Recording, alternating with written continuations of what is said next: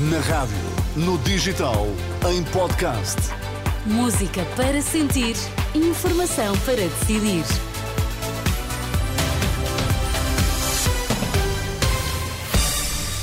As notícias nesta manhã de quarta-feira. Olá, André Rodrigues, bom dia. São sete da manhã. O que é que está em destaque nesta manhã de quarta-feira? A greve das infraestruturas de Portugal que promete complicar a vida a milhares de utilizadores dos comboios. Avaliamos os primeiros efeitos a esta hora. Dúvidas quanto à eficácia da campanha de vacinação para o inverno? Antigo responsável da Ordem dos Médicos admite que as farmácias não estavam preparadas. E João Fonseca, nesta manhã, o que é que temos no desporto? Bom dia. Olá, Ana, bom dia. Porto e Sporting passam aos quartos de final da Taça de Portugal. Hoje há um Benfica-Braga. Estava aqui a ver as temperaturas atualizadas para dizer às pessoas como é que acorda. Então estão 9 graus em Lisboa, estão nesta altura 8 no Porto, acorda com 9 graus em Faro. Vamos lá às notícias a edição de André Rodrigues. Se precisa de apanhar um comboio esta manhã, pode não conseguir. É a consequência da greve dos trabalhadores de controle ferroviário da Infraestruturas de Portugal. Uma paralisação que vai durar 24 horas. É a terceira em pouco mais de uma semana. Avaliamos esta hora os primeiros efeitos desta greve, que promete trazer constrangimentos a milhares de passageiros. Repórter João Cunha, esta hora na Gar do Oriente, em Lisboa, que impacto está a ter esta paralisação? Está a ter o impacto esperado eh, para o dia de hoje, esta greve na Infraestruturas de Portugal.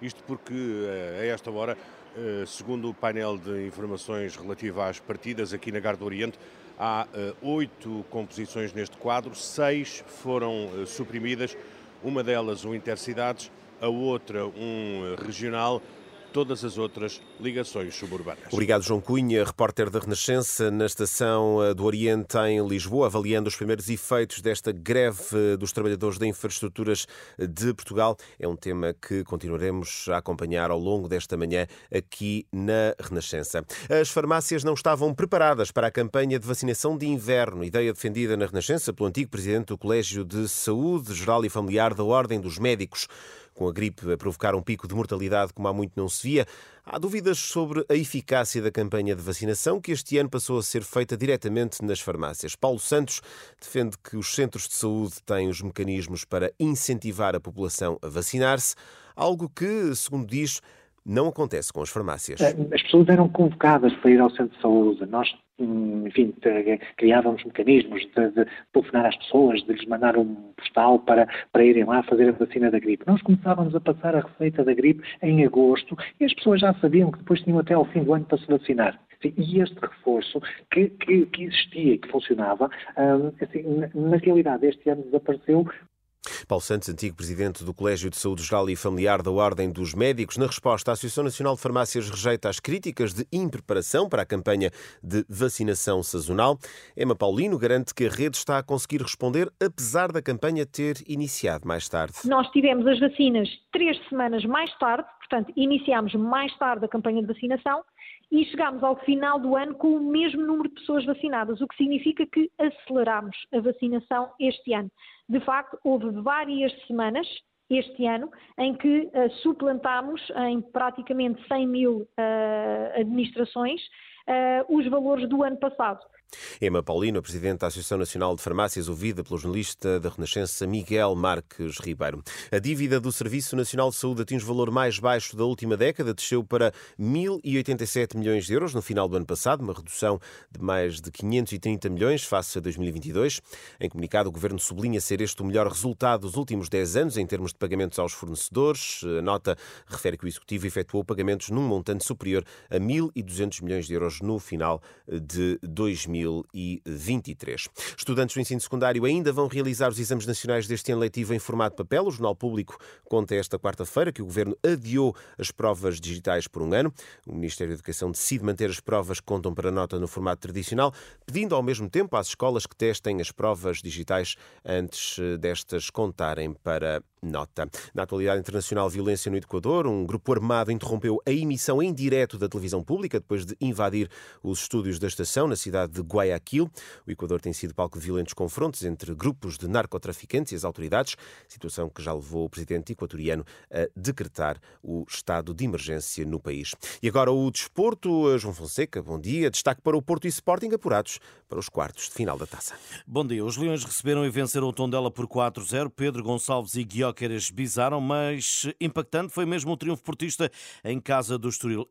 A terceira, os Dragões bateram os Canarinhos e logo com uma goleada e ainda com um hat-trick de Evan Nilsson. Fico muito, muito feliz por essa exibição que eu fiz individual e também fico feliz pela exibição da equipe. Né? É, todos trabalharam de uma forma séria. É, por isso fizemos um, um, grande jogo. Acho que é continuar assim, continuar até o final com esse pensamento, com esse, com esse trabalho nosso que, que vamos longe. Fizemos um grande jogo. Eu acho que não podemos deixar cair essa, esse trabalho que, que demonstramos hoje diante do, do Estoril. Eu acho que é continuar trabalhando para fazer a mesma coisa e, e, o que tiver que melhorar para o jogo contra o Bravo. Declarações à Sport TV, três golos de Ivan Nilsson, um de Galeno, Porto e Sporting apurados para os quartos de final esta noite, 20 e 45 em rr.pt. Pode ouvir o Benfica Braga, jogo maior da quinta eliminatória da Taça de Portugal. As notícias do desporto com João Fonseca. E André, continuamos atentos à maré de plástico que está a deixar em alerta toda a costa da Galiza. As autoridades daquela região espanhola estão atentas à dimensão deste problema que por agora parece que está afastado das praias portuguesas, não para é? Já, para já sim, Sim. Ana, e tudo vai depender da circulação das correntes marítimas. O certo é que por agora estas bolas de plástico caídas ao mar, ao largo de Viana do Castelo, viajam para norte. Já chegaram a pelo menos 30 praias na Galiza. A repórter Isabel Pacheco visitou uma dessas localidades, perto de Vigo, e registou a preocupação das populações. A praia de Patos, em Negrim, foi uma das afetadas pelo manto de bolas minúsculas brancas de plástico que está a atingir a costa da Galiza, em Espanha. O material já não é visível nesta praia, mas permanece a preocupação com o impacto no meio ambiente. Isso mesmo conta-nos Leo, um jovem habitante deste município espanhol. É, acho que no norte já é tipo como se fora neve é moito perigoso tamén para o ecosistema, tipo, porque os peixes ao final ese é o que comen, o confunden ao final e só logo eh, vamos comer nosotros. Por momento agora non, de momento, mas eso ten que ver coas correntes, en nesta zona non estamos sendo afectados por iso, mas eu acho que co tempo pode ser que iso empece a chegar.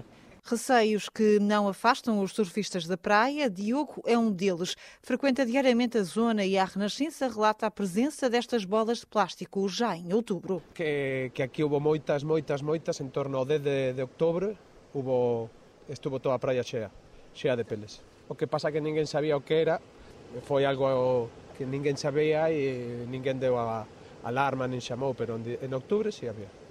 Era algo estrano, eran boliñas perfectas, brancas, todo limpo, sembra que limpo, porque non é, non é como o petróleo, como é o gasoil, o, é plástico, porque ni siquiera sabes que é plástico, así tan, tan perfecto e tan, non? Non sabes o que é.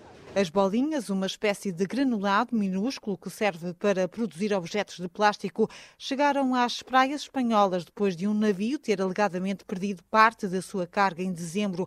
Mas por enquanto não há registro deste material em praias nacionais. Reportagem de Isabel Pacheco na Galiza, região em alerta ambiental. Há 26 toneladas de bolinhas de plástico à deriva no mar. Ana, este é um tema. Este e outros em destaque em rr.pt. Sim, sim, ontem foi também assunto do, do, explicador, portanto está tudo no site e é impressionante, as imagens são, são medonhas, porque aquilo parece neve, neve ou sal Exato. e é muito, é muito, de facto, é muito preocupante. Até já, André, 7 horas 8 minutos.